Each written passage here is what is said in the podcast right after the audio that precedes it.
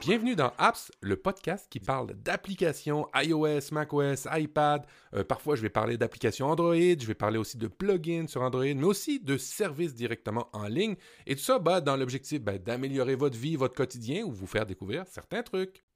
Et aujourd'hui, on va parler de Firefox Relais. Qu'est-ce que c'est Firefox Relais?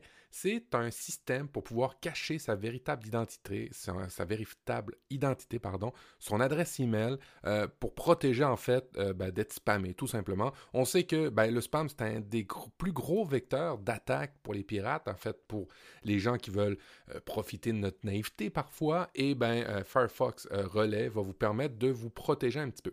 Alors pour ceux qui connaissent un peu les inscriptions Singing with Apple, c'est un peu dans le même genre, c'est que ça va créer une fausse adresse courriel et vous allez mettre la vraie et puis après ça, ben, ça va vous générer de fausses adresses email. Ce qui est intéressant là-dedans, c'est que vous allez pouvoir après ça paramétriser euh, si vous voulez que euh, ben, une adresse soit euh, vous, envoie des courriels, soit bloquée ou qu'elle vous, vous envoie directement les courriels dans votre boîte de courriel. Vous allez pouvoir paramétriser ça un petit peu plus finement.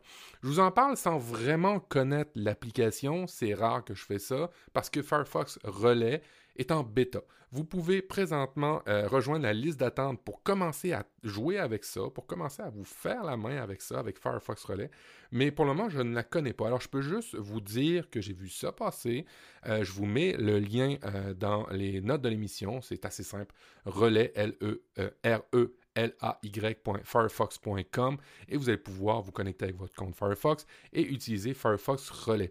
Euh, je dois dire que je ne reviendrai pas sur cette application-là parce que j'ai déjà cette fonctionnalité-là avec Apple, mais ceux qui ne sont pas derrière cette muraille, on va dire ça, euh, cette muraille dorée, euh, ben, vous allez pouvoir avoir cette fonctionnalité-là aussi. Alors peut-être que ça pourrait être intéressant pour vous, pour vous cacher votre identité, pour cacher votre vraie adresse courriel ou pour débusquer ben, les services qui revendent votre adresse courriel à d'autres personnes que vous ne voudriez pas.